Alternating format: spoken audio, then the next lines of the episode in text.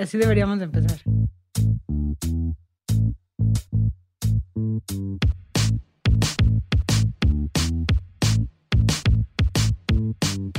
¿Cómo están? Soy Natalia Molina y bienvenidos a Cinepop, un podcast para todos los aficionados del cine. En Cinepop cada semana hablamos de una película o una pequeña selección de películas y con ayuda de un invitado vemos todos los datos curiosos y nos metemos a fondo a todos los temas. Oigan, después del hitazo que fue Titanic, quiero invitar de regreso a Natalia Hernández. Natalia, bienvenida a Cinepop. Hola Nat, ¿cómo estás? Bien, ¿qué se siente tanta buenos comentarios que tuvimos de Titanic? ¿Sabes? Que creo que esta vez sí lo hice bien, porque en las otras películas que había venido a grabar eran como más arty, medio, este, no sé, independientes, no independientes, pero no tan famosas o tan hit como era Titanic y creo que nos salió bastante bien. Y hoy estoy muy contenta y muy emocionada, especialmente por la película que vamos a hablar hoy. Si te soy sincera, me sorprendió que me la pidieras. Te iba a matar cuando me pediste que la viera, pero luego eh, le vi, vi por qué y estoy muy contenta de estar aquí, Nat. Antes de que introduzcamos la película, platícale un poco de ti a nuestros seguidores o a las personas que no han escuchado ningún otro programa. y platícales quién eres. Pues mira, eh, yo soy psicóloga social, doy clases de psicología y de psicoanálisis, especialmente en cuestiones de investigación cualitativa. Sé que a lo mejor muchos escuchas se están aburriendo con lo que estoy diciendo, pero prometo que soy una maestra divertida y también hago cosas de investigación. Eh, bueno, tengo un doctorado en estudios psicoanalíticos y me gusta muchísimo el cine y me gusta muchísimo analizar los productos culturales y la relación que estos tienen con el inconsciente. Y esto es algo que tú y yo ya hemos hablado. Y en Cinepop, pues he grabado cosas muy buenas. El primero que hicimos fue todo sobre mi madre, que quedó muy bien. Después hablamos de Boogie Nights. Eh, nos divertimos muchísimo con Donnie Darko. Ese sí. Tony Darko está increíble. Donnie Darko es Escuchen mu- ese. Muy divertido. Y el último episodio que tú y yo grabamos, eh, básicamente destrozamos a Jim Cameron con Titanic en dos diferentes partes. Entonces, ese ha sido, yo creo que de los que más me ha gustado, de los episodios que hemos grabado juntas. Pues vayan a escuchar los episodios de Natalia. Les prometo que no se van a arrepentir. Sobre todo el de Donnie Darko es... Quizás puedo decir que es mi episodio favorito de Cinepop. ¡Ah! ¿Es en serio? Estuvo Natalia? increíble, estuvo Sí. increíble grabarlo, la verdad. la pasé súper bien. Em, pues bueno, Nat, quiero preguntarte, ¿qué harás tú estas vacaciones o estas fie- fiestas decembrinas? No quiero decir Navidad, porque Navidad tiene como un contexto como más religioso, pero yo creo que en México, más allá de celebrar la Ajá. Navidad, es como momento también muy familiar. Eh, yo creo que la Navidad ya trasciende más que más que el aspecto religioso, ya también es como momento familiar y de descansar, pasar tiempo con tu familia. Entonces, ¿qué harás tú estas fechas decembrinas? Pues mira, estas vacaciones decembrinas planeo eh, cocinar, si es posible. Voy a también intentar leer. Muy probablemente haga una reunión con tu familia y la mía, en donde la vamos a pasar muy bien. Y yo odiaba la Navidad hace muchos, muchos años y fue, creo que hasta que conocí a mi esposo, que él sí encontraba la Navidad como un momento súper bonito y de convivencia y de emborracharse y de comer mucho, al que le tomé como cariño, eh, ver películas que jamás veo y disfrutar el clima que me encanta. ¿Tú? Yo em, voy a ver muchas películas navideñas. Eh, voy a ver por segunda vez la película de- por la que hablamos, de la que estamos hablando hoy, ya que ya la vi para este podcast, pero la voy a volver a ver porque me encanta, se me hace súper navideña. Y pues eso, descansar. Como saben, nuestros escuchas nos estamos tomando un pequeño descanso. Este episodio es de Navidad y, y espero lo escuchen alrededor de su familia, sus seres queridos. Y pues básicamente eso, descansar y traerles cosas nuevas para Cinepop el próximo año. Porque además Cinepop se va a tomar un descanso, ¿verdad, Nat?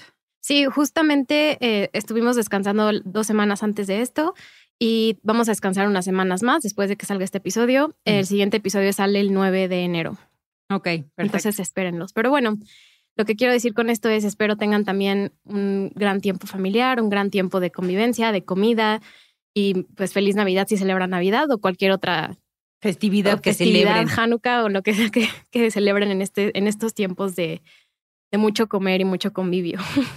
Pero bueno, Nat, ¿qué película escogimos para hoy? Bueno, la verdad no la escogí yo, fuiste tú. sí, fui yo. Pero está bien.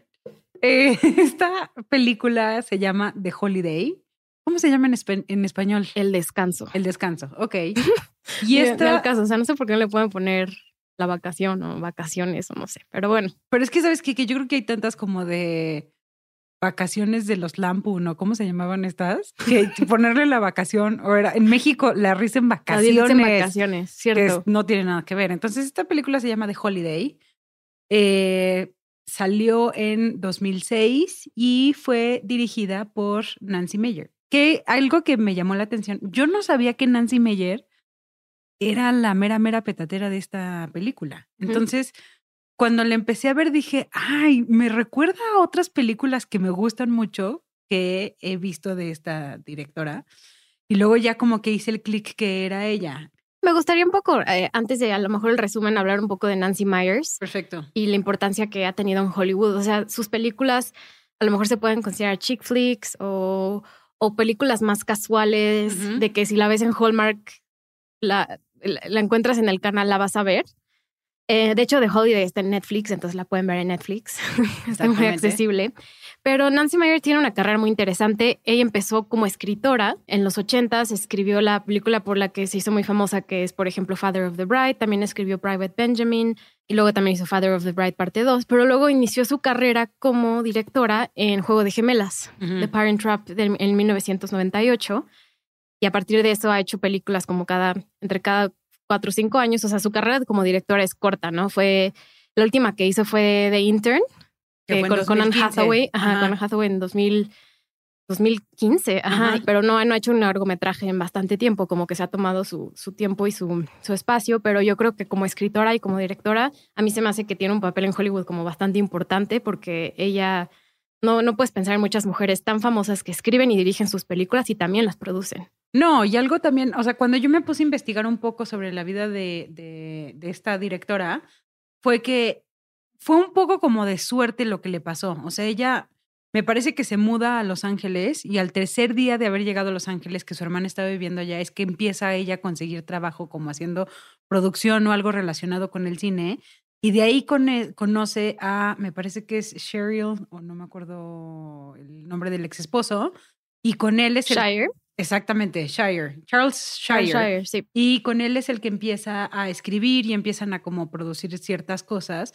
Y yo también concuerdo contigo que a lo mejor se consideran que sus películas son como superficiales o que son banales o que son eh, no tan profundas, eh, pero creo que como ella lo ha logrado hacer a lo largo de este tiempo, pues ha sido muy, muy bueno, ¿no? Y ha hecho em, películas principalmente, eh, con excepción de, bueno, en The Intern también, porque es de una mujer profesional.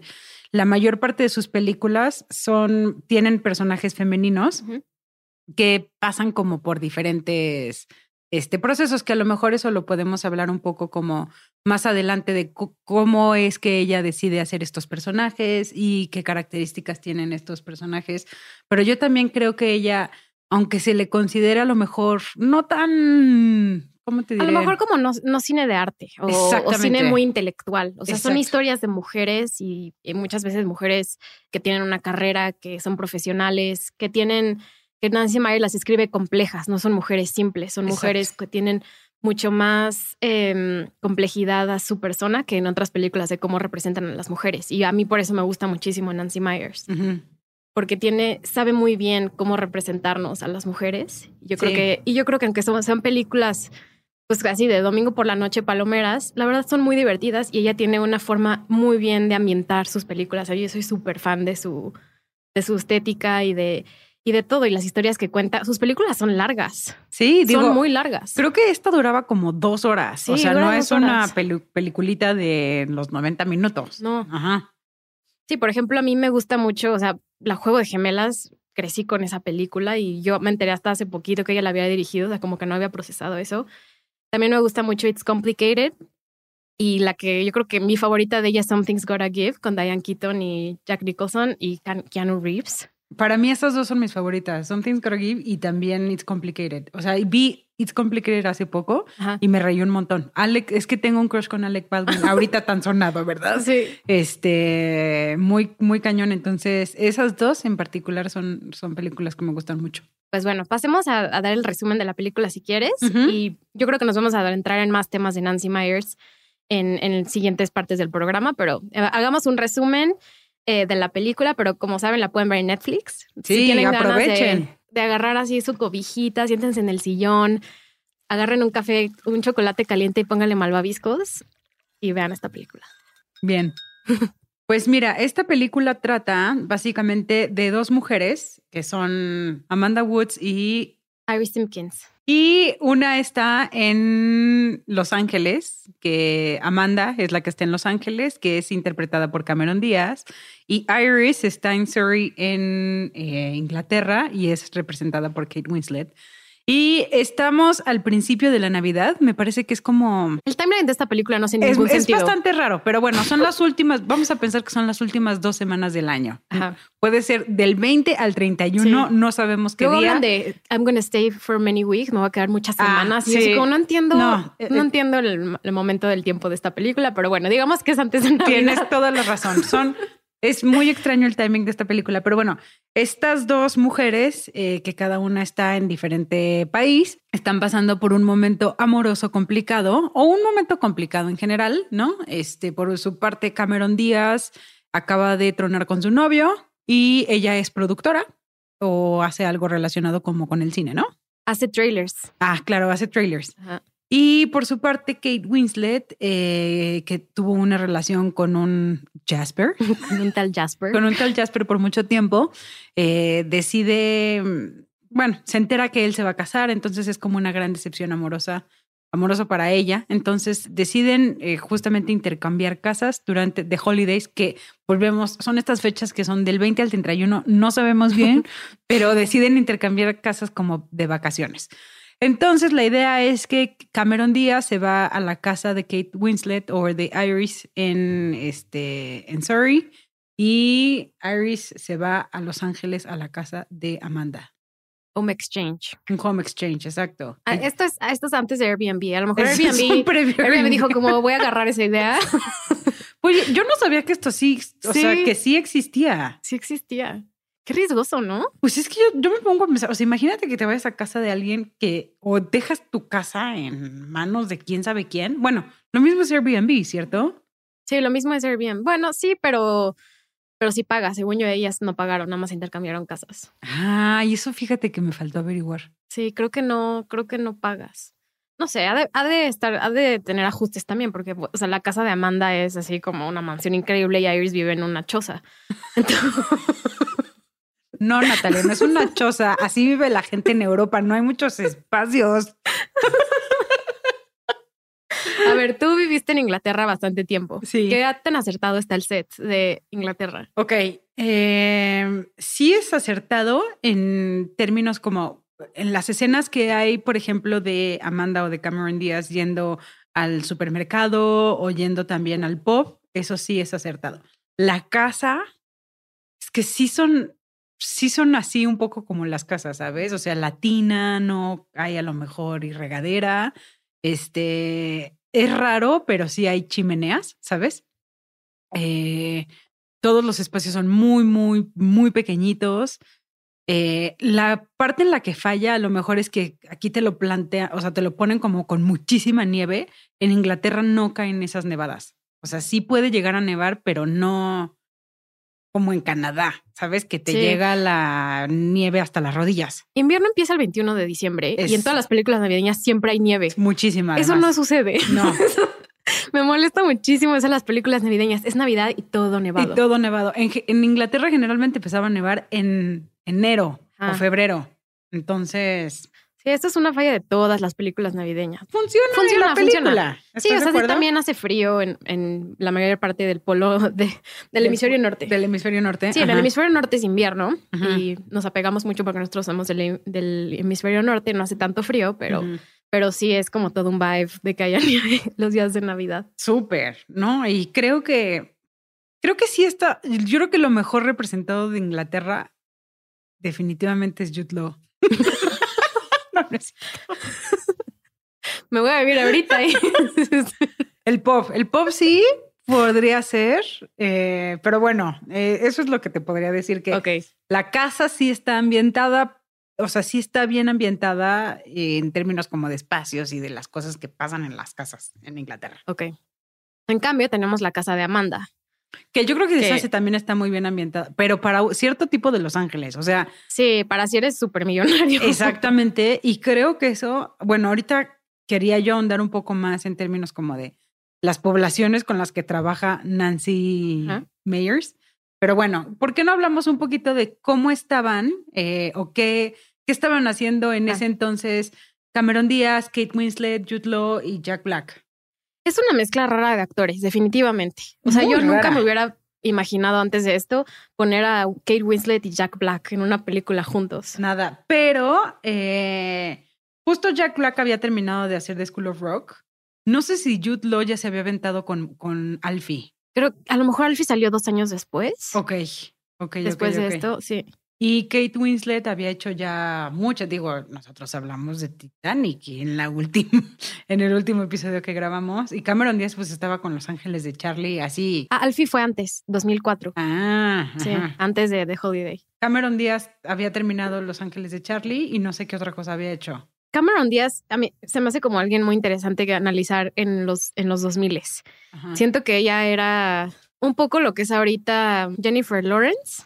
En ese, a lo mejor no en el sentido de, de el- el- los tipos de papeles que era, pero es como la, era la güera de Hollywood del momento. Entonces yo creo que Cameron Díaz entre los 90 y los 2000 tuvo como una, un pico en su carrera como bastante grande y me parece interesante hablar de ella porque pues ya dejó de actuar ya no, ya no, ya no hace películas, se dedica a otras cosas. Entonces, como que se me hizo interesante ver su carrera en retrospectiva y lo que representaban Hollywood a las, a las mujeres en ese momento. Pero bueno, eso se me hizo como curioso. Y luego eh, Jack Black. Sí, Jack Black es muy extraño. Digo, volviendo un poco al tema de, de Cameron Díaz, algo que me pasa con Cameron Díaz es que creo que desafortunadamente no fue muy explotada como actriz precisamente por su físico y creo que como actriz, si alguien ha visto aquí Bing John Malkovich, en donde ella no se muestra atractiva en lo absoluto y como que se orilla una actuación más profunda, como que puede hacer cosas bastante buenas. Y creo que lamentablemente Cameron Díaz a lo mejor fue como, te digo, esa es opinión mía, ¿eh? Eh, Orillada a papeles un poco como, pues medio vacíos o no tan profundos. No sé tú cómo la veas. Sí, sobre todo una de sus películas como más famosas, digamos, reconocidas es Gangs of New York, con de Martin Scorsese. claro, sí, cierto. Eh, en esa, yo creo que ya lo, lo hace bien, pero después de eso tenemos una serie de películas muy extrañas. Eh, sale en la segunda de Charlie's Angels, hace la voz de Shrek, que es la princesa Fiona, Sí. The Holiday, luego sale en 2008 What Happens in Vegas con Ashton Kutcher, Sí. como una comedia romántica bastante banal. Em, My Sister's Keeper, que era una, un melodrama, Ajá. este, pues, ni siquiera fue como tan bien recibido por la crítica. Luego The Sweetest Thing, ¿no? Esa, Ah, The Sweetest Thing, esa, esa lo hizo en 2002, Sí. justo igual que en el mismo tiempo que Gangs of New York. Ajá.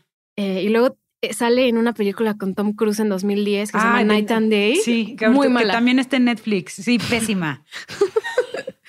Sí, entonces sí, tienes razón. Estás, es- su carrera ha sido desaprovechada y sus habilidades, porque es muy buena actriz de comedia. No, no es tan fácil que se le dé la comedia a alguien. Así como siento que a Cameron Díaz se le dio súper bien, a Kate Winslet más o menos. Sí, eh, yo siento que Kate Winslet es lo opuesto, o sea, como que Kate Winslet, bueno, no lo opuesto, porque ella también me parece sumamente atractiva, pero creo que no la encasillaron en papeles donde era nada más como la parte atractiva.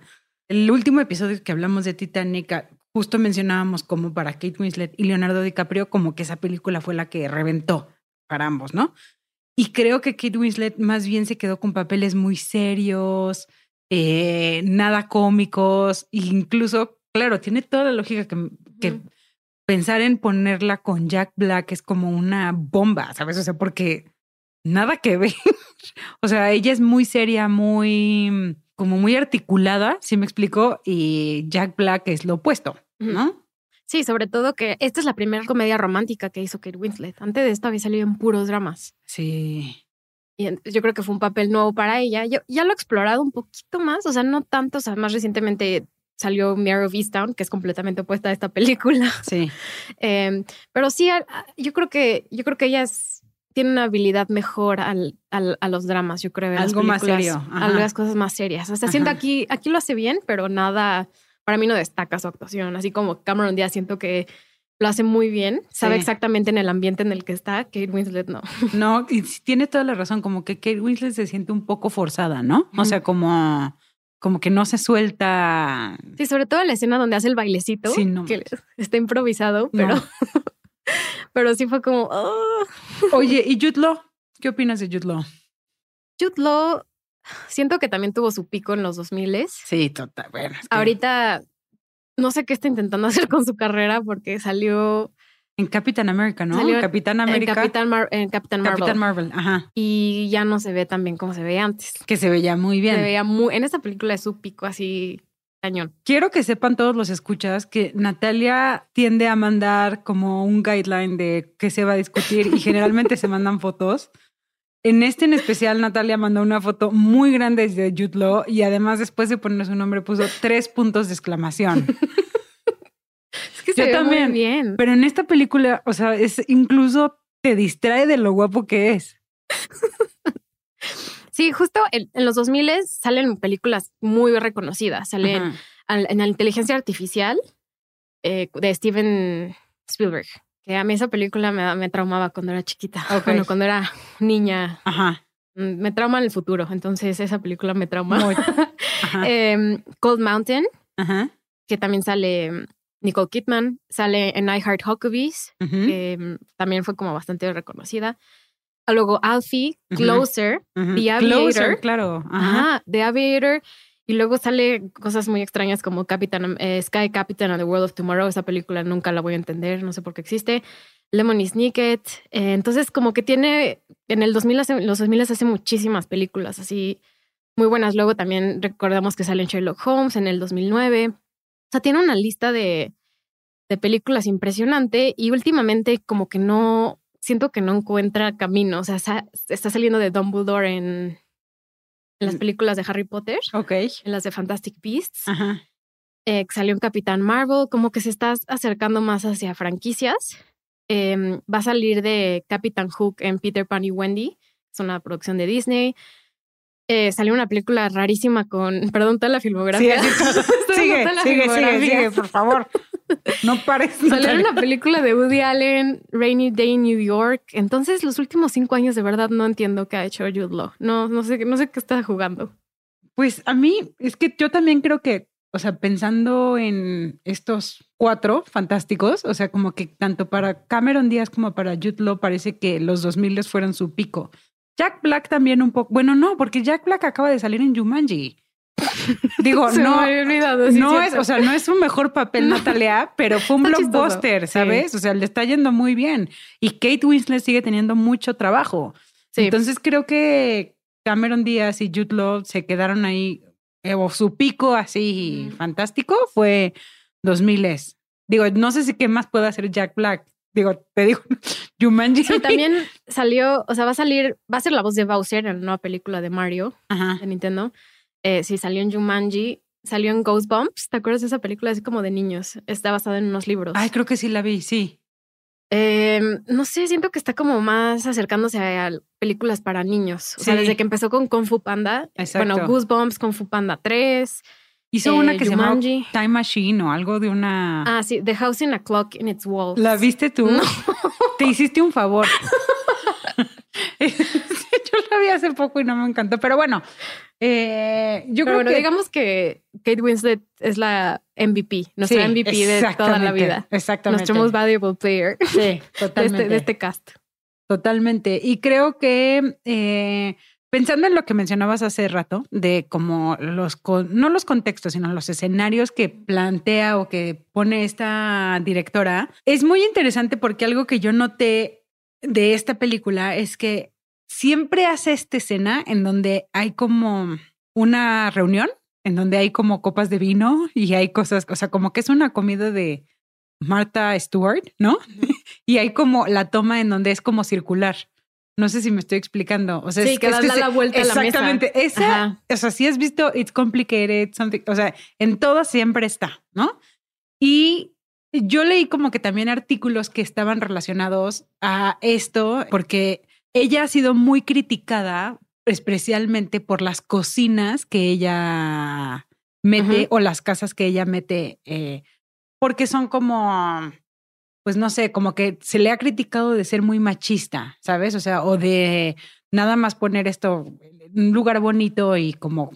Entonces me llamó la atención que fuera algo que a ti también te, te había Sí. llamado la atención y yo concuerdo que hay otra, y justo ella lo decía en una entrevista, en que Joe Apatow también lo hace en otras películas, pero a él no se le critica por hacer esto, ¿sí me explico? Ya, ya. Y incluso, eh, no me acuerdo en qué película era, el, se- el director gana como por la bonita estética de todo esto y a ella sí se le critica y al que es director hombre no y al contrario gana un premio. Entonces está bastante interesante, pero no sé tú qué opinas al respecto o, o qué te llame la atención de esto. A mí, por ejemplo, me encantan las cocinas, sobre todo de Sí. Nancy Myers. O sea, No, no. estéticamente son perfectas. Y sobre todo que it's complicated, que el tema es la comida en sí, o sea, porque es una chef. Ajá. Eh, yo creo que lo hace perfecto, pero eh, me da un poco esa misma sensación que cuando veo Gilmore Girls, por ejemplo, Ajá. como que te, te sientes en casa. Sientes que estás en un lugar cozy, en un lugar eh, Muy acogedor. muy acogedor y muy disfrutable. Y eso es lo que ella estéticamente logra hacer muy bien. Y eso le, le sale, o sea, como dijiste, eh, ella es criticada por esto y en cambio los hombres son reconocidos, ¿no? Y ella lo hace de una forma excelente. A mí me encanta. Y de hecho te propuse, eh, hice una, hice, hice en nuestro, en nuestro outline puse dinámica cinepop. Muy bien. Tenemos una dinámica que es, si Nancy Myers hiciera una película de tu vida, ¿dónde vivirías? Ajá. ¿Y cómo te gustaría que estuviera estilizada tu casa? Yo creo que mi casa sería la de It's Complicated. A mí también, precisamente porque la cocina me parece irreal. O sea, el tamaño del refrigerador donde puedes meter dos cuerpos muertos me parece increíble. Eh, y la casa es súper, súper bonita, porque además tiene como toda la cuestión como de la naturaleza. Que no lo ves en Holiday, ¿sabes? En The Holiday, a lo mejor la casa de Iris es un poco así, pero mm, no es tan bonita como la de It's Complicated.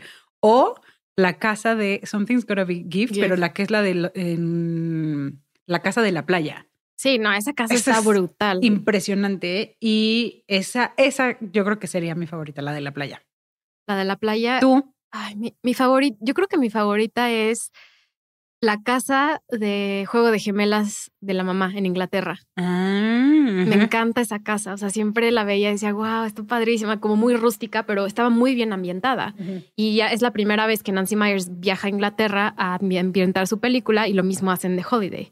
Como que tiene muy buen tacto de, de este sensación de, de- de casas como europeas y eso me gusta mucho. Em, y la verdad me gusta muchísimo la casa de Iris. Digo, la casa de Amanda, Ajá, de sí. Cameron Díaz. O sea, Sí, se me hace no. increíble. Está, está padrísima y yo, entonces yo viviría en California, tendría, tendría mi casa en California y mi cocina sería, como que últimamente está de moda em, los azulejos verdes, Ajá. entonces pondría todo verde y repisas negras y pondría los platos blancos afuera. Oye, tienes muy bien pensado esto. Sí, no, ya, ya. o sea, ya creo que sí has toma- tomaste muchas ideas de las películas de esta mujer. Me metí a Pinterest y puse Nancy Meyers Film Sets. Oye, y veo que aquí hay otra dinámica en relación al vestuario. ¿Qué has Sí. pensado al respecto? Sí, si Nancy Myers hiciera una película de tu vida, ¿cómo sería tu vestuario? Y esto lo pensé porque casi todos nuestros personajes están vestidos de blanco. Totalmente. Y es que ahí está interesante porque justo eh, te mencionaba antes de que empezáramos a grabar que me había acordado mucho del episodio que grabaste con Mariana de Legalmente Rubia, Ajá. en donde hablan eh, del color del pelo de, este, de los actores y de las actrices. Y sí noté que las rubias en esta película tienen un componente como positivo y los castaños o las castañas como no tan positivo. Y en las películas de, de, de Nancy Meyers lo he visto también, o sea, sobre todo en It's Complicated. Alec Baldwin tiene el pelo casi negro y entonces Steve Martin, que es como la contraparte, Sí. De que es, pues sí, es positivo, si me explico. Colores Entonces, claros. Exacto, me acordé. Y lo mismo hace ella con el vestuario. O sea, veo que muchos de los, ajá, muchos de los personajes tienen colores blancos o negros dependiendo. En esta película en específico, todos, eh, o sea, tanto ellas como ellos tienen colores blancos. Bueno, menos Jack Black. Sí, Ahí está Black. interesante. Pero en la última, última escena, Ajá. todos están de negro. Sí. y también es muy, es muy sorprendente cuando ah, esta Iris Kate Winslet también está vestida de colores muy claros casi todo el tiempo y más cuando va a California. Lo vemos como casi con el, con el mismo vestuario que Amanda tendría. Todo blanco. Y luego me hizo muy contrastante la escena eh, cuando trae el vestido negro. Sí. Y dije, qué, qué chistoso, o sea, como el contraste visual de tener todo blanco, una paleta de colores así muy específica Ajá. y dan el cambio al negro. Y luego al final, o sea, como que al final le, es abruptamente el cambio. El cambio, sí, sí, así es. es muy abrupto. Totalmente. Y creo que en, en los personajes y en la película ella juega mucho con estas paletas como lavanda, vainilla, blanco, que es muy bonito y es muy atractivo. O sea, como mencionas tú, te hace sentir como muy cozy, ¿sabes? O sea, como que te dan ganas de estar en esa casa. Algo, otro artículo que leí es que precisamente como que el vestuario que ella utiliza, además de que es bonito, o sea, como que es estético, es algo que es usable, ¿sabes? O sea, que es algo que es como, pues sí, fácil de ponerte y que se ve como cómodo. Esa Sí. es la palabra, ¿no? Sí, exacto. Es, esa, es- esa es el, completamente la vibra que me dio Kate Winslet, porque pues casi todas sus escenas pasan dentro de la casa y trae como estos suétercito blanco y el collar Y la bufandita, ajá. Sí, como muy casual Sí, y accesible. ujú, exacto. Entonces, a mí, yo de hecho no, no uso mucho color blanco, pero sí, pero si fuera en la película de Nancy Myers, me gustaría un poco el outfit que tiene Iris en un momento que trae pantalones, creo que son jeans y una camisa blanca y un Ajá. suéter, y un suéter también como blanco Ajá. y un collar como de perlas, eh, un poquito Creo más sí. largo. Ajá. Ese me gustó. Ese outfit me gustó.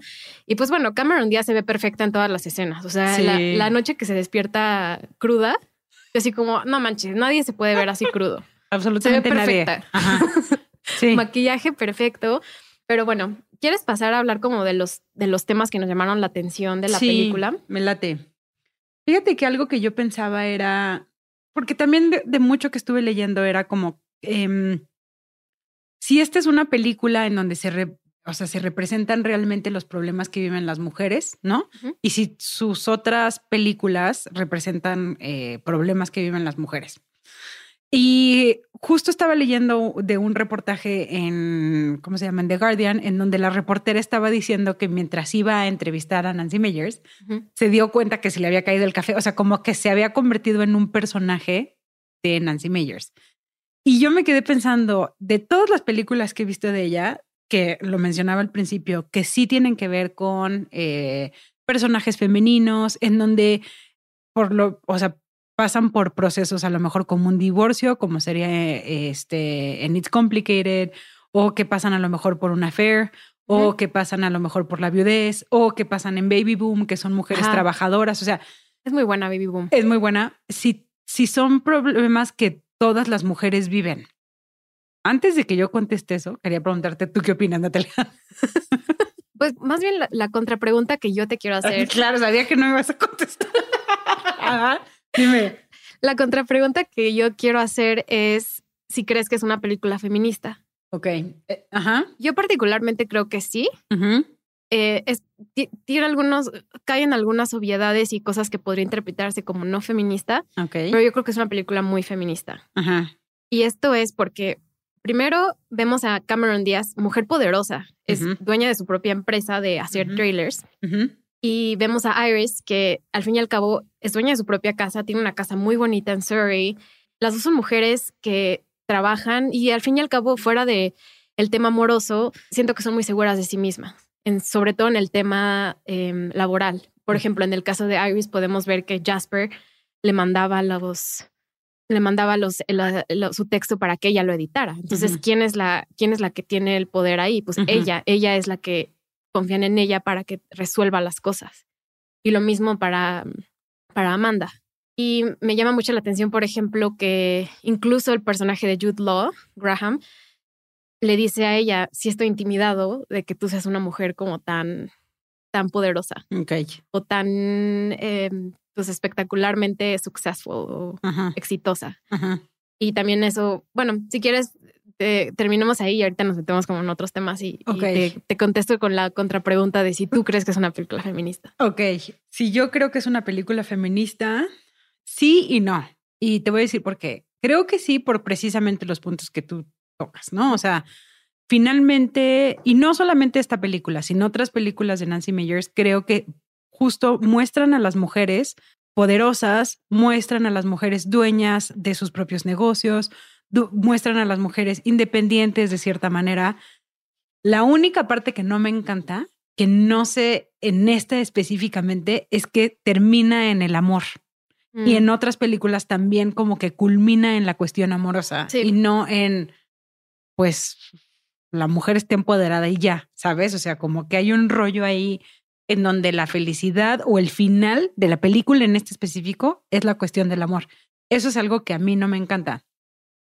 Y pensando en la otra pregunta que te hice hace Ajá. rato, que no me contestaste, No te la contesté. que si se representan realmente los problemas que viven las mujeres, sí, porque creo que, digo, las cuestiones como del affair, del divorcio, de tal cual, pero creo que es muy de personas blancas ricas. ¿sabes? O sea, las casas son súper bonitas en The Hamptons y esto es algo que yo, o sea, lo vemos en otras películas de ella. Todas son, tienen unas, ¿cómo se llaman? Profesiones padrísimas. Sí. O sea, a mí me encantaría hacer el pan o chocolate como lo hace Streep. Meryl Streep en la película, ¿sabes? O sea, y ves la cafetería que tiene, o sea, ya me cortaría un brazo por ser, tener su vida. Entonces, o ser una escritora súper famosa y que mi obra de teatro sea buenísima y que además me tire la onda Keanu Reeves. O sea, todo es perfecto. ¿sí me O, la mamá, o la mamá de las de Juego de Gemelas, Nat- Natasha Ri- Richardson, que es diseñadora de vestidos de novia. O sea, tienen unas profesiones súper bonitas y en este caso, o sea, sí creo que es feminista porque muestra a las mujeres empoderadas y todo esto. Sí creo que también muestre problemáticas de mujeres, pero no de todas las mujeres, ¿sabes? Eh, ¿Qué más iba a decir? Ya se me olvidó. Pero bueno, eh, creo que ahí me quedo. Y Natalia, me gustaría también tocar, un- ahorita que hablamos de, de cómo están representadas estas mujeres, me gustaría ver cómo están representados los hombres y la masculinidad. Uh, está interesante eso. Ajá. Porque eh, lo vemos reflejado sobre todo en que Amanda no puede llorar Ajá. y en cambio Graham, Jude Law, llora, muy muchísimo. seguido. Claro. Ajá. Eh, y, y eso, eso me, como que al principio en la película puedes decir, ah, esto, esto que no me llama la atención, ¿no? Pero yo creo que habla mucho sobre cómo Nancy Meyers quiere escribir a sus personajes masculinos, Ajá. ¿no? Como dándole un poco la masculinidad a ella, porque es la mujer que le va bien, es la mujer exitosa, es la mujer eh, súper segura de sí misma, guapa, todo. Y en cambio Graham, que obviamente también es guapo, también Muy guapo. muy guapo, tiene todo, eh, pero él es el que sí llora, el que es sensible. Sí. Ella no es sensible, pero él sí. Ajá. ¿Tú qué opinas de esto? Es que sí, creo que ella también lo hace con otros personajes en otras películas. Y la parte en la que Amanda no puede llorar, a mí me dio un poco de. "Ugh", me atoró un poco. Porque creo que. ¿no? ¿Te acuerdas cuando hablábamos de Leonardo DiCaprio en Titanic? Que tú habías leído como que. que pensaban que. O sea, Leonardo DiCaprio es tan perfecto que te lo imaginabas cocinando o algo, algo Ah, así. sí. Que era el hombre perfecto. así creo que se muestra a Jude Law, ¿sabes? O sea, como súper sensible, hace el café cuando ella se despierta, es súper respetuoso, es súper... Y creo que lo muestran de más, o sea, lo hace ella también, por ejemplo, con otros actores como es Steve Martin en la película de It's Complicated, Keanu Reeves, o sea, es doctor, es guapísimo y además es perfecto y respeta. Como que siento que es demasiado, Nat. O sea, no mm, Sientes que también son demasiado idealizados. súper, o sea, sí veo una idealización al amor y eso creo que tú también lo ves, Sí. una idealización a la vulnerabilidad en el amor, o sea, como que como que en esta especialmente las los personajes femeninos, o sea, por una parte Amanda no puede llorar, pero por otra parte Iris o Kate Winslet no deja de llorar, exacto, ajá. entonces como que como que la cuestión del amor doloroso no me encanta. No, sí, tengo, tengo un poco esa misma impresión. O sea, creo que, aunque sí me gusta a mí personalmente cómo están representadas las mujeres en general en sus películas, también siento que existe una idealización de una comedia. Al fin y al cabo es una comedia Una romántica. comedia, Exacto.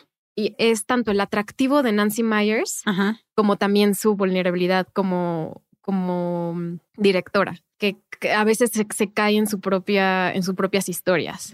Y, de- y sobre todo de la representación de, como dices, una mujer blanca eh, con una casa perfecta. O sea, porque también todas nuestros personajes son millonarias. ¿Estás de acuerdo? Sí, Casi, o sea, o sea, prácticamente todas. Ya quisiera yo ahorita de, ay, me voy mañana 15 días a Inglaterra, ¿sabes? O sea, ah, ya ahorita agarro mi vuelo.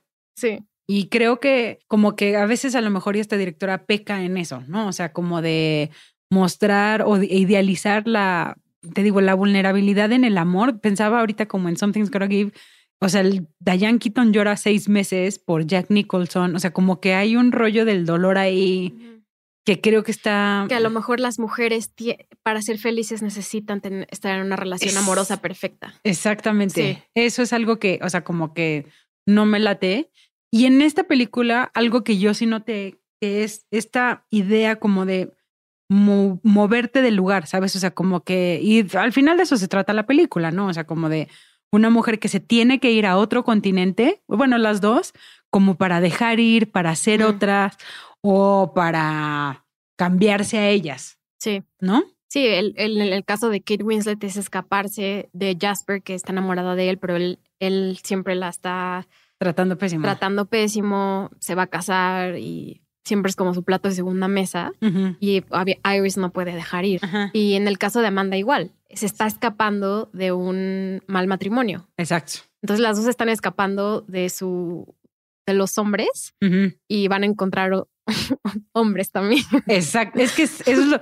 Pero a mí lo que me llama la atención, por ejemplo, aquí es, o sea, tienes a Jasper y tienes también al personaje de Jack Black, que parecen que son opuestos. Y yo creo que eso, o sea, se peca en personajes tan maniqueos, ¿sabes? O sea, te es que me estoy acordando mucho de Titanic, o sea, como del malo, malo, malo y el bueno, bueno, muelo. O sea, como que no hay matices en, en estos personajes y a lo mejor es porque es una comedia tal cual. Cae mucho en estereotipos también. O sea, Cae en- exacto. Así como ya hablamos de todos los, los aspectos buenos de los que nace Nancy Myers, también hay que hablar de eso, ¿no? Cae mucho en, en la obviedad de sus personajes. Exacto. Lo que sí es interesante es pensando en cómo ha representado ella la feminidad y cómo ha representado a las mujeres con las actrices que ha trabajado. Y a mí eso sí se me Mm. hace impresionante. O sea, ya, ya hemos dicho que Kate Winslet es increíble, ¿no? Pero también trabajar con Meryl Streep debe de estar muy cañón. Diane Keaton, que también es una mega actriz. Este Goldie Hawn, o sea, incluso en Something's Gotta Give está Frances McDormand, o sea, como que tiene a unos, unas mujeres muy chonchas en sus películas. Sí. Está muy cañón. Sí, incluso em, no, hablamos, no hemos hablado, y yo creo que es, es curioso de nuestra conversación, la única película que no hemos mencionado ni una vez Ajá. es lo que las mujeres quieren. Ay, sí, cierto. Nuestro personaje principal es Mel Gibson. Es Desafortunadamente. un hombre, sí. pero qué chistoso que pasa- hemos hablado de todas las películas de representación femenina y esa no Ujú. la saltamos. sí. Y es de ella, o sea, ella la escribió, ella la dirigió, eh, ¿Qué ella la opinas, produjo. Natalia? Odio a Mel Gibson. Yo también, pero así con, o sea, ah, ajá, Esa película, la verdad, cuando ahorita es bastante cancelable ajá. en la película, pero yo creo que en el momento que salió fue un hit. O sea, tengo que decir, fue, fue un hit en el sentido de fue como bastante innovadora, Ajá. eh, que un, una- un hombre, o sea, un hombre escuchara a las mujeres. Me gusta la idea, está padre. Solo que ahorita ya la veo, la veo en retrospectiva y digo, oh, esa película tiene muchos problemas. Y yo creo que envejeció muy mal, ¿no? Sí, O sea, si ahorita la volvemos a ver, si decimos, híjole. sí, Ajá. lo que las mujeres quieren. De Mel- Ajá. me acuerdo que siempre la, ve- la ponía en la tele, o sea, yo siempre la, siempre la veía. Porque era, es esto mismo, la esa ambi- ambientación de Nancy Myers que me llama mucho la atención. Si no mal recuerdo, la cocina también eh, vive en Nueva York, Sí. el personaje, y Sí. también está muy bien ambientada. Muy bien ambientada, exacto. Entonces, eso me, me gusta, pero sí es una película con la que tengo muchos conflictos. Me puede, sí, Pero qué chistoso que no hablamos de ella. no, No la me estamos mencionando para nada, ni siquiera está en nuestro radar. no, y además porque queremos hablar de Mel Gibson, ¿no? No, sí, no. No hay necesidad. Nancy Myers, ya no, por favor, ya no contrates a Mel Gibson. Sí, te lo pedimos de favor. Sigue contratando a Meryl Streep y a Frances McDormand. Y algo curioso es que en The Intern, también el personaje de Anne Hathaway está escapando de su mal matrimonio y de que el, el esposo eh, le está poniendo el cuerno. Pero si recuerdas, la película no termina en que ella encuentra el amor. Mm, Ella termina como es- escogiendo un poco su trabajo y su empresa, más básicamente, ¿no? Ella decide escoger su carrera profesional en lugar de enfocarse de en quién se va a enamorar. Que yo creo que eso también hace mucho esta, o sea, que eso me gusta de Nancy Meyers, ¿no? O sea, como que muestra a mujeres líderes sin ser Jennifer Aniston en Horrible Bosses, ¿sabes? Ah, O sí. sea, que no es una No mujer, es depredadora. no es depredadora ni es una mujer que da órdenes horrible ni que la, gen- la gente la odia por ser jefa, o sea, que son como buenas líderes y que deciden las cosas y que son exitosas. Y Sí. eso es algo que a mí también me gusta cómo muestran a una mujer trabajadora. Ya que estamos mencionando este tema, me voy a saltar un poquito Ajá. al siguiente tema que tenía preparado, que era eh, el tema del cine en esta película. Ah, claro. porque es bastante meta muchas de las cosas que vemos.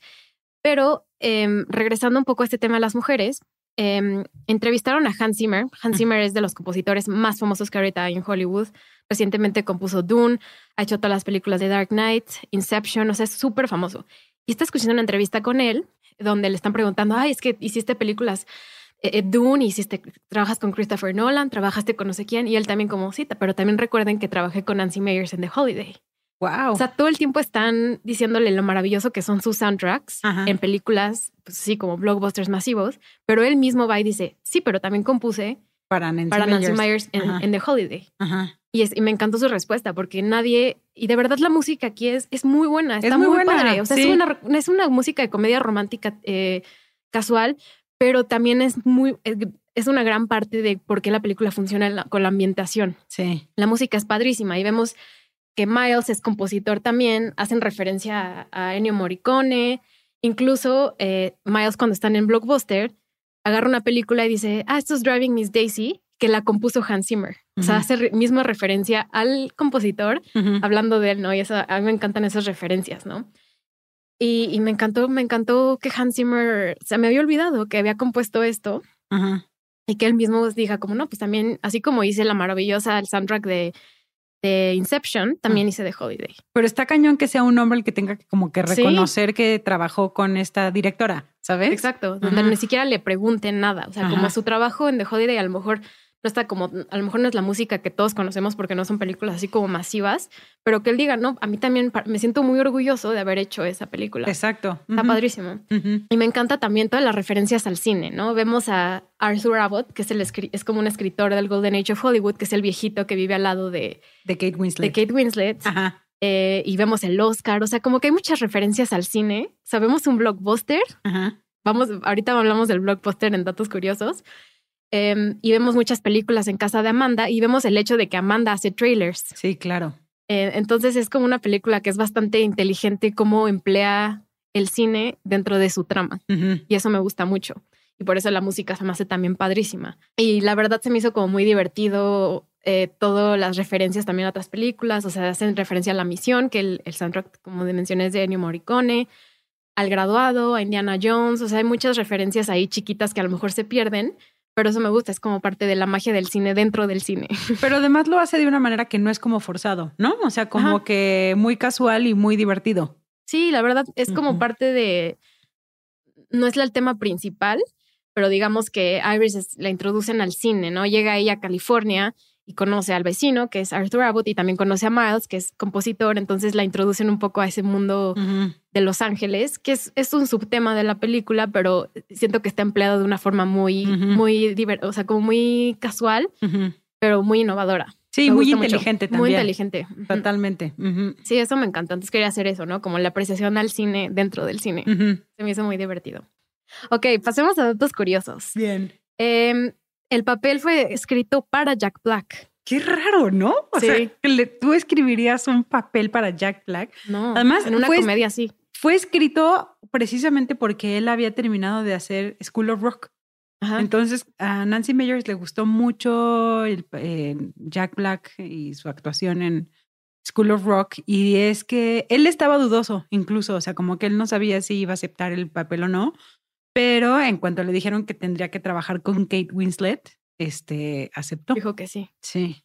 Eso está bastante... ¿Cómo, ¿Qué opinas de la química de- entre Jack Black y Kate Winslet? Pues mira, otro dato curioso es que la mayor parte de las escenas que ellos dos graban son improvisadas. Y creo que, ya lo habíamos mencionado hace rato, ella, Kate Winslet, siento que no se suelta completamente, o sea, como que está en una comedia, pero no termina ella de ser divertida en esta, pues en esta comedia o en esta historia.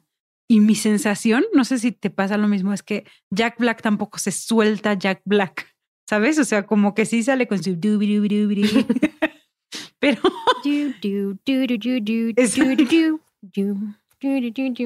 pero no sé si tengan mucha química. Creo que se la pasaron muy bien y la llevaron muy bien, ¿eh? O sea, incluso Kate Winslet en algún momento o en alguna entrevista hizo como comentario que mm, como que se había enamorado de, no, no literalmente, pero como que sí había Tenido crush. Crush, Exactamente. crush laboral. crush laboral con, con Jack Black. Está cool. Oye, ¿qué opinas eh, de que la primera escena donde vemos que se conocen Kate Winslet y Jack Black, ya hay, hay muchísimo viento, Sí, constante movimiento. ajá. Este movimiento nunca se va cuando están en Los Ángeles. O sea, no sé si te diste cuenta que el viento está súper exagerado en todas las escenas, de que están dentro del set y los árboles se mueven como Así. Yo como, a ver, está bien que esté el, el viento y que hay un frente de no sé qué, pero todo el tiempo se están moviendo los árboles y yo así de, esto está Es demasiado, demasiado. exagerado. No me, no me di cuenta. O sea, sí me doy cuenta de la que están ellos, ¿cómo se llama? Cuando se conocen la primera vez, que sí es así como, es hasta el pelo casi, casi volar, pero en la otra no. Sí, luego de verdad en todas las escenas está el aire a lo más no poder y se ve se ve súper falso. Se ve, sí, muy falso, la verdad. Pero ese es otro dato curioso, ¿no? Que siempre vemos constante movimiento de los árboles. Ajá. Lo que se me hizo, no entendí bien a qué, o sea, ¿por qué? Porque es la como otro motivación. tema extraño, pero supongo que es porque está- están pasando por como un momento inesperado Sí, o algo así. sí. yo- y esto que hablábamos hace rato como del moverte para estar en otro lugar o ser otra persona a lo mejor, Exacto. ¿no? O sea, como El constante movi- el movimiento. el movimiento, exacto. Eso yo creo que podría ser, ¿no? Sí, y, a lo mejor inteligentemente Nancy Myers pensó en películas de Kurosawa y lo empleó aquí porque en Kurosawa también siempre También hay muchísimo movimiento de la naturaleza. Otro de los datos curiosos es que precisamente eh, ya habíamos mencionado al principio que, bueno, Nancy Mayer tenía una relación con Charles eh, Shire. Y eh, hicieron como muy buena mancuerna y precisamente como que sus películas tienen, o cuando ella saca las películas es cuando ella está pasando como por un momento similar o en su relación con Charles Shire, que sería como Baby Boom, en donde ella estaba embarazada, en It's Complicated, cuando ella está como viviendo este divorcio y lo mismo con Something's Gotta Give. Entonces creo que está interesante como que ella vincule su vida en la manera en la que también ella está haciendo como, como sus películas, ¿no? Que creo que, mm, que creo que funciona.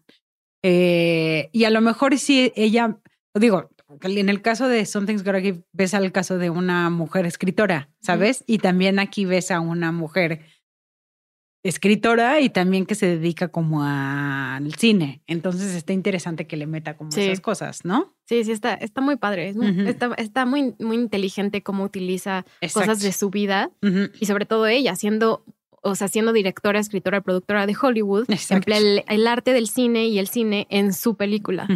Otro dato curioso que, bueno, Natalia y yo ya habíamos mencionado era, era precisamente la existencia de esta plataforma como para el intercambio de casas. ¿Cómo se llamaba? ¿Te acuerdas? Creo que Home Swap, House Swap. no me acuerdo. No me acuerdo. Pero bueno, o sea, no, no existían las casas que se intercambiaron, pero sí existía esta plataforma como para poderlo eh, llevar a cabo. Y algo súper interesante es que especialmente la casa de, o más bien la casa en Surrey, en Inglaterra, la armaron creo que en cuatro días, este, como, y después la destruyeron. Entonces no es una casa que exista como tal. Y la de Cameron Díaz, la fachada sí existía y lo Ahí otro es dentro, ajá, exactamente. el otro es nada más el, el set, que son casas, la verdad, muy bonitas, ¿no? Sí, preciosas, como ya hablamos extensamente. Como ya lo habíamos dicho. Lo que sí existía era el puff, el White Horse. Ah, el White Horse sí existe. Ese sí existe. Ahí vamos, y vamos a ir como replicar de Holiday.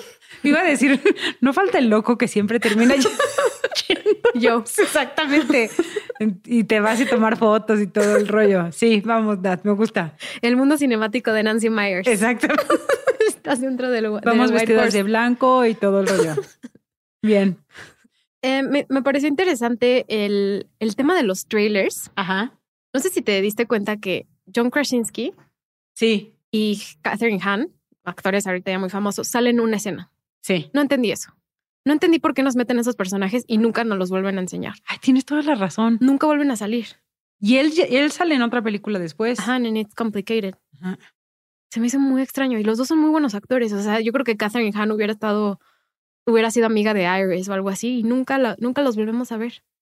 A lo mejor y tenían un, bueno, yo ya estoy inventando un papel más importante y luego los quitaron. A mí se me hace que eso pasó, que ¿No? sí tenían más escenas y las cortaron. Pero, o sea, entiendo que ella va con ellos y les dice, ay, váyanse de vacaciones. Sí, Pero no metes a dos personajes que nunca volvemos a ver, sobre todo si son actores tan famosos. exacto. Se tienes toda la Muy razón. raro. Igual Lindsay Lohan, o sea, hizo cameo en el trailer con James Franco. Ajá, James Franco cancelado, pero, Sí. pero está muy, muy, hay cosas muy raras.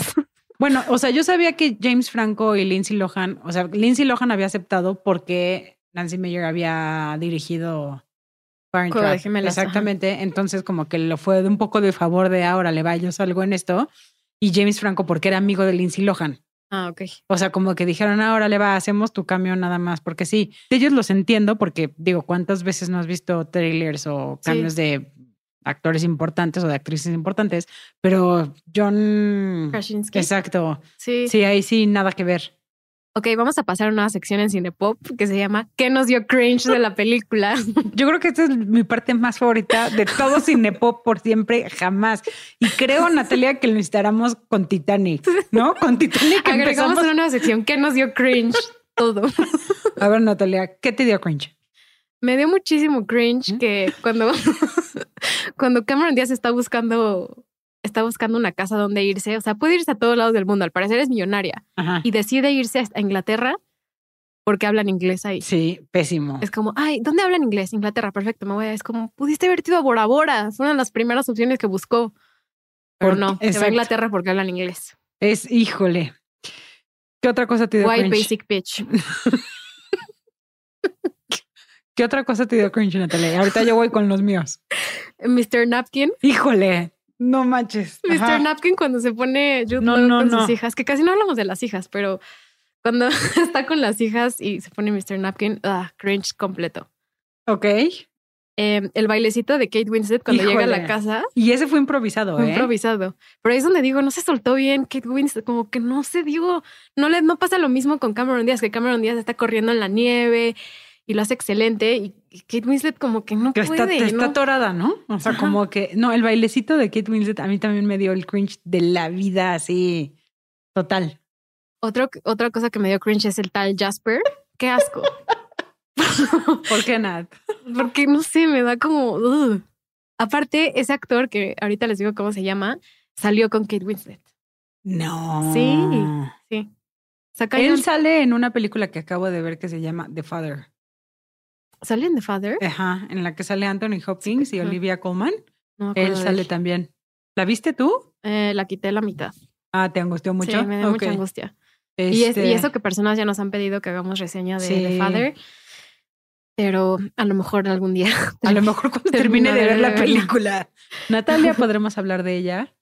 A mí el bailecito de Kate Winslet me dio muchísimo, muchísimo cringe. La, en general, Cameron Díaz a mí me da un poco de cringe.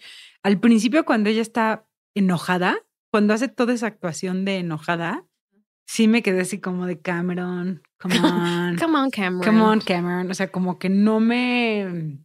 Kate Winslet también cuando se intenta soltar Mr. Napkin ni se diga. O sea, pésimo, pésimo Mr. Napkin. El jardín, el que salga el jardinero latino o hispano me pareció pésimo de Nancy Meyer. O Ah, sea, pésimo, pésimo, pésimo. Nancy Meyer. Desde aquí te decimos no seguir estereotipando a gente latina o hispana como jardinero. eh, brutal. El tan esperado llanto de Cameron Díaz, No, híjole, está. también para llorar. Pero Está mi, fatality. mi favorito es cuando están en esta casa como de, no casa de campaña, pero en esta casa de Ah, la casa en de esta las niñas. como guarida secreta que hacen en casa de Jude Law, ¿sabes? Y están dentro de la guarida Jude Law, Cameron Díaz y las hijas que son Sophie y no me acuerdo cómo se llamaba la otra. No sé, pero también esas niñas son como súper falsas. Súper falsas, o sea, sí. Oh, you're so pretty. Would you like some cocoa? Would you sea- like some cocoa, Amanda? Pésimo, pero además es cuando ahí le, o sea, Cameron Díaz ya le había dicho a Jude Law que ella era hija única y que tenía, o sea, que ella y sus papás se, habla- se referían a ellos como los tres mosqueteros, the three musketeers, y él no dice nada. Y cuando están en la guarida, las hijas dicen, we are the three Three musketeers. Ese momento yo no sabía si me iba a aventar por la ventana. Si iba a apagar la película o si te iba a hablar a decirte por qué me hiciste, ver, esto. Pero sí, las hijas son todas, o sea, en general súper, súper falsas, ¿no? Son súper falsas. ¿Qué otras cosas dicen las niñas? Así, would you like some cocoa? Would you like some cocoa, Amanda? Ajá, Amanda, oh, you're so pretty. Ah, Oh, you're so pretty. No me acuerdo qué más dicen. Pero sí, a mí me da como también un poco de... will you do Daddy. Mr. Napkin? Ajá. Ah, se me hace un poco ridículo que nunca menciona... Nunca dice que tiene hijas. Ajá, nunca... Eso, No está, manches. eso está fatal. Mentir de eso, eh, tache. O sea, si, no vas, si vas a un first date, una primera cita, dices, oye, tengo dos hijas. O sea, entiendo Básico que uno, ¿no? anonim- anonimato. Exacto. Exacto. Luego nunca hacen referencia como a la relación de hermanos entre Jude Law y Kate Winslet. O sea, hablan una vez por teléfono, pero Ah, nunca, nunca hay como sí, acknowledgement. cierto. Nunca hay nada de referencia a que son hermanos. Está muy extraño.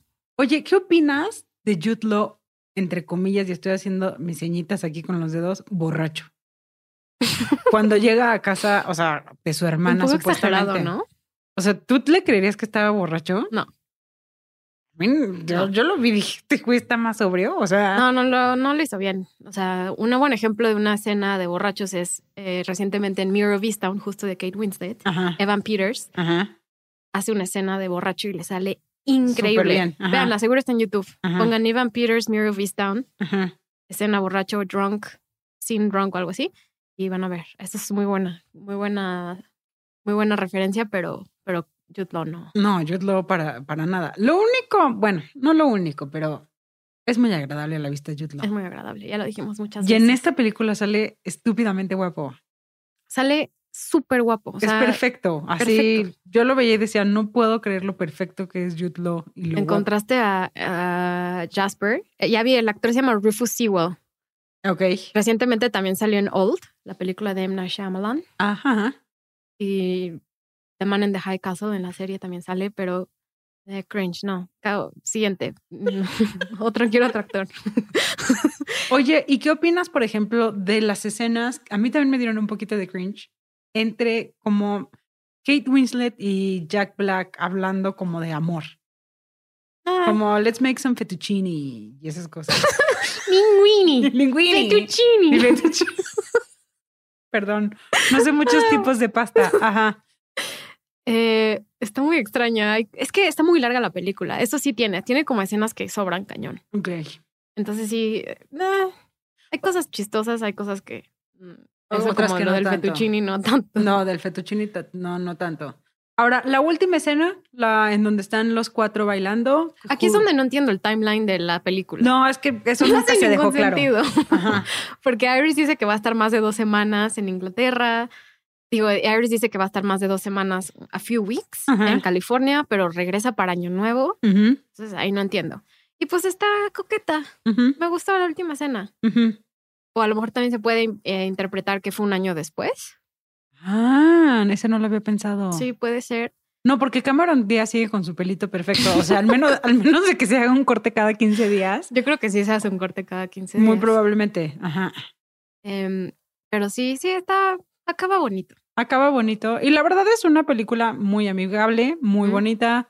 Eh, ¿Qué tiene a opinas, Jude Law, ¿no? Pues repito, dime. ¿Qué opinas de la cancioncita de Jack Black? Si me la cantas otra vez, creo que. ¿La puedes cantar? no, voy a intentar. Do, do, do, do, do, do, do, do.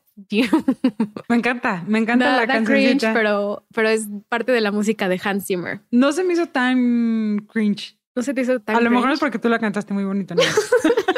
Sí, puede ser. Em, ¿qué- a ver, digamos que ya pasaron 10 años que acabó esta película. Ajá. Amanda y Amanda y Graham seguirían juntos. ¿Larga Amanda y? Graham, no, no creo que siguieran juntos. Pero Kate Winslet y Jack Black probablemente sí. ¿Por qué? No sé. Pero Yo creo que Jack Black se iría a vivir a Inglaterra. sí, yo Porque también lo como es músico puede estar trabajando desde otro Abbey lado. Road, ¿no? Sí. Se Sería- Abbey Road. Sería- trabajaría en Abbey Road. Ajá. sería- seguir- seguiría componiendo música para películas. Ajá. Y, y Kate Winslet ya haría ghosting completo a Jasper. Sí, Y le ya. iría súper bien en su trabajo. Pero bueno, ya lo había dejado en la película, ¿no? O sea, ya lo había mandado a volar. Y yo creo que Amanda y, y Graham no, no, no terminan juntos. O sea, se enamoraron como en dos días. Sí. Si te enamoras de alguien en dos días, no creo que sea como una fórmula de, No, eso no suena como. de Bueno, un happy ending. También, Depende. es lo que está interesante es que en la última película que hablamos, que era precisamente como Kate Winslet se enamoraba en menos de un día de Leonardo DiCaprio. Ah, sí, Titanic. cierto. Sí, cierto. Entonces, yo creo que si eso puede pasar, Natalia, the sky is the limit. O sea, si Kate Winslet se decidió quedar a salvar a un güey con el que se había agarrado, ¿no? En razón. menos de 24 horas, ¿por qué no te va, o sea, te vas a quedar con alguien que conociste en dos días, ¿no? Y que además no te dijo que tenía hijas, pero es un muy buen padre, ya sea Mr. Napkin. Piénsalo. Y tiene, también es millonario. O sea, Y todos son millonarios. Claro, aquí. había olvidado lo millonario. Es que todos tienen Tiene un además establo. Profesiones súper bonitas, ¿no? O sea, como que te digo, o sea, es o repostero o chef o hace música o... Pero Jude lo es editor. O sea, ¿tú crees que alguien, un editor, sea tan rico como él tiene esa casa ahí? O sea, no, no sé. Lo que es interesante es que, o sea, él parece ser el mejor padre, ¿no? O sea, él parece ser como súper decente y también tener un excelente trabajo. O sea, es muy, muy perfecto, creo yo. Sí, es demasiado too good to be true. Too good to be true, exactamente. Exacto. Pero bueno, pues con eso llegamos al, al final del programa, Nat. Para aquellos que celebren Navidad, pues muchas felicidades, que tengan una excelente Navidad y también un excelente Año Nuevo. Y para los que no celebran Navidad, no importa, también sigan celebrando estas vacaciones o lo que celebren. Sí, felices fiestas decembrinas. Felices fiestas Coman mucho. decembrinas. Coman mucho, vean The Holiday, no dejen de escuchar Cine Pop y nos vemos en enero, ¿no, Nat? Sí, nos vemos el próximo año. Feliz año nuevo a todos eh, y esperamos nos, nos sigan escuchando este 2022. Gracias a todos por, por sus mensajes siempre, por escribirnos. Y pues gracias, gracias por este gran año 2021 lleno de, de películas, unas cringe, otras no tanto, unas buenas, unas malas. Hicimos de todo. Este De- año ahora sí hicimos de todo. Tocó de todo. Y yo creo que para despedirnos, Natalia nos va a cantar como Jack Black. Piu, piu, piu, piu, piu. Gracias a Natalia Hernández y nos vemos hasta la próxima, amigos. Bye bye. Bye. Cinepop es una producción de Sonoro. El programa fue producido por Natalia Molina y Mariana Coronel, conducido por Natalia Molina e ingeniero de audio Santiago Sierra.